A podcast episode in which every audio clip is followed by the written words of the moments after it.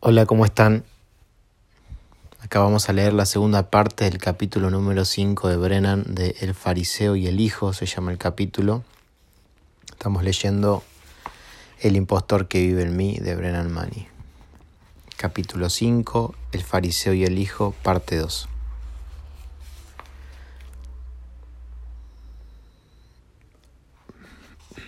Antes de salir a cenar, mi esposa Roslyn a menudo dice, solo necesito unos minutos para maquillarme. Un fariseo debe usar su cara religiosa en todo momento. El voraz apetito del fariseo por atención y admiración lo obliga a presentar una imagen edificante y a evitar errores y fallas estudiadas minuciosamente. Las emociones no censuradas pueden significar un gran problema.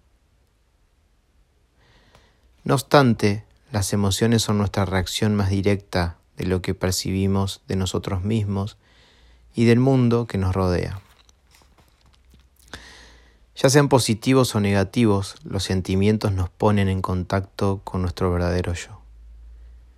No son ni buenos ni malos, son simplemente la verdad de lo que está pasando dentro de nosotros.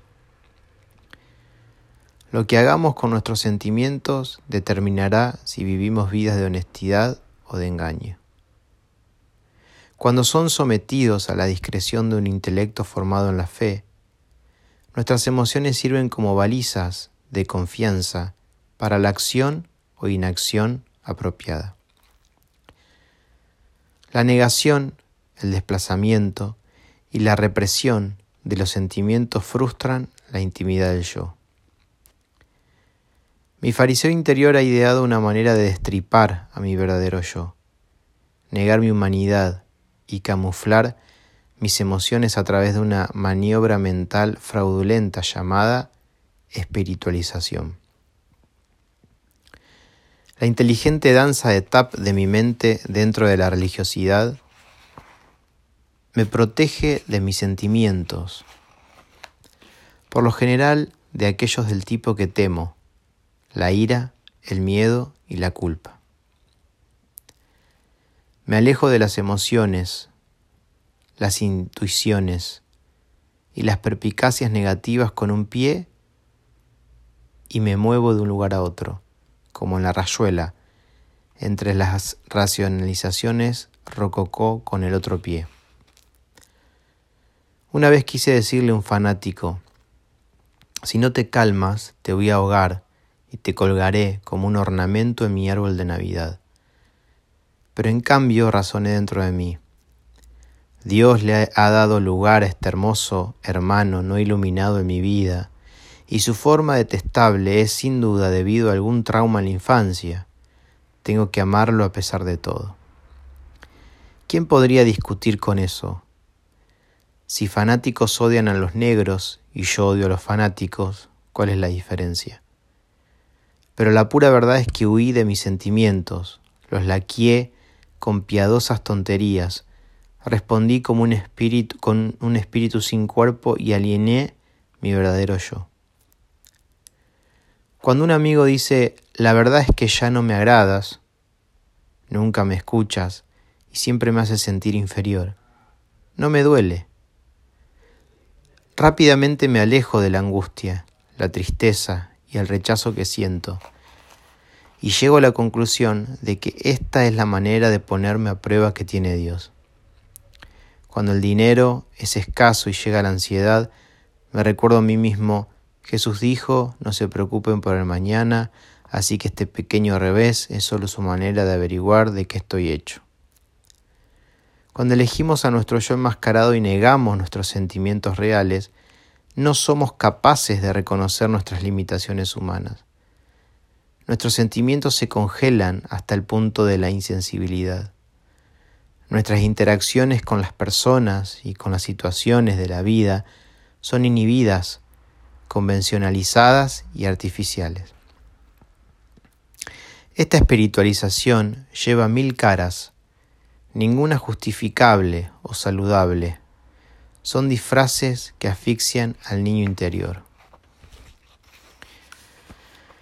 Cuando Roslyn era una niña pequeña que crecía en la pequeña aldea de Columbia, su compañera de juegos de los sábados era una niña llamada Berta, la hija del ama de llaves negra.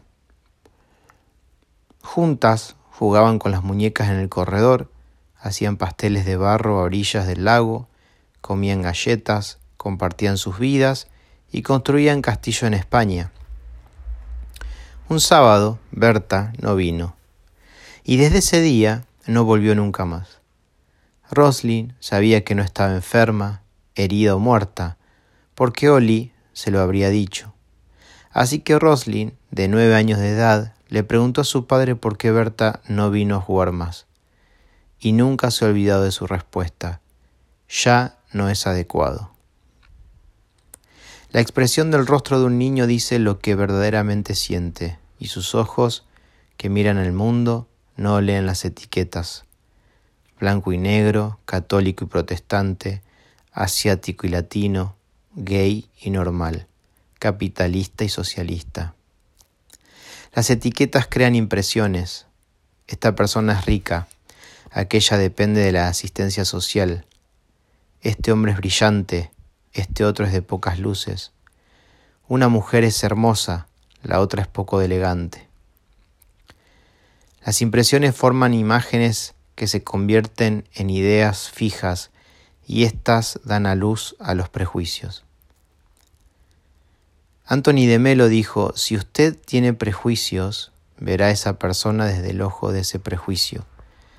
En otras palabras, dejará de ver a esta persona como persona. El fariseo interior pasa la mayor parte de su tiempo reaccionando a las etiquetas, a la suya propia y a la de los demás. Cuenta la historia que un hombre fue al sacerdote y le dijo, Padre, quiero que dé una misa para mi perro. El sacerdote estaba indignado. ¿A qué te refieres con que dé una misa para tu perro?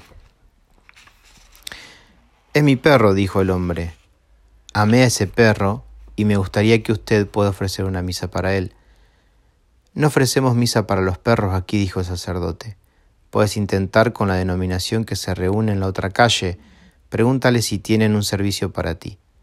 Mientras se iba, el hombre le dijo al sacerdote, realmente amaba a ese perro y estaba planeando ofrecer un honorario de un millón de dólares por la misa. Y el sacerdote dijo, espera un minuto, nunca me dijo que su perro era católico. En ese momento los discípulos se acercaron a Jesús y le preguntaron, ¿quién es el más importante en el reino? Él llamó a un niño, lo puso en medio de ellos y dijo, les aseguro que a menos que ustedes cambien y se vuelvan niños, entrarán en el reino de los cielos. Por tanto, el que se humilla como este niño será el más grande en el reino. En el competitivo juego de quién es el mejor, los discípulos son impulsados por la necesidad de ser importantes y significativos.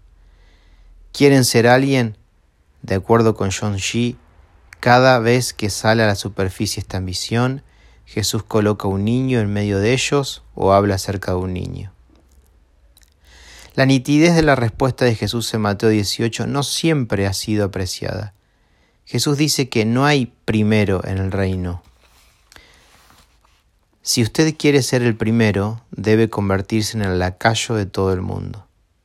Regresa a su infancia y entonces estará en forma para el primer lugar. Jesús deja poco espacio para la ambición, y no deja más espacio para el ejercicio del poder. Los lacayos y los niños no son portadores de poder. Los juegos de poder que juega el fariseo, rudos o sutiles, son dirigidos a dominar personas y situaciones, lo que aumenta su prestigio, influencia y reputación.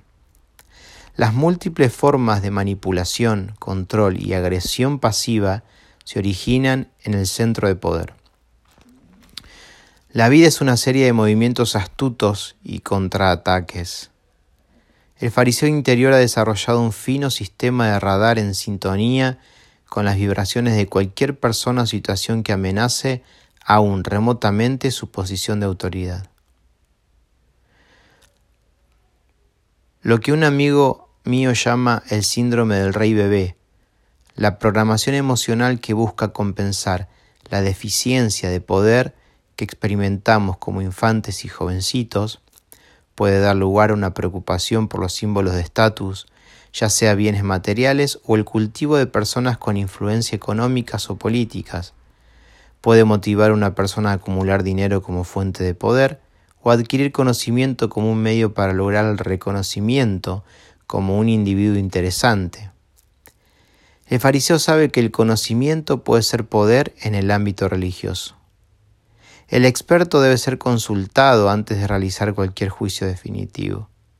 Este juego de sobrepuja impide el intercambio de ideas e introduce un espíritu de rivalidad y competencia que es la antítesis de la conciencia natural del niño.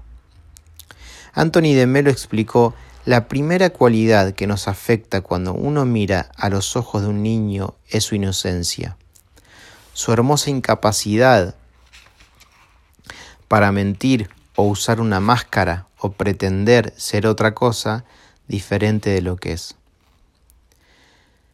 Las estrategias de poder del fariseo son predecibles. Sin embargo, la voluntad de poder es útil. Puede pasar desapercibida y por lo tanto no la desafiamos. El fariseo omnívoro que logra tener poder conseguir discípulos, adquirir conocimientos, alcanzar estatus y prestigio y controlar su mundo, está distanciado del niño interior. Se atemoriza cuando un subordinado toma su batuta, se vuelve cínico cuando la respuesta es negativa, paranoico cuando se ve amenazado, preocupado cuando está ansioso, inquieto ante el desafío y angustiado cuando es derrotado. El impostor atrapado en el juego de poder lleva una vida hueca con una considerable evidencia de éxito en el exterior, mientras que está desolado, sin amor y ansioso por dentro. El rey bebé busca dominar a Dios antes que ser dominado por él.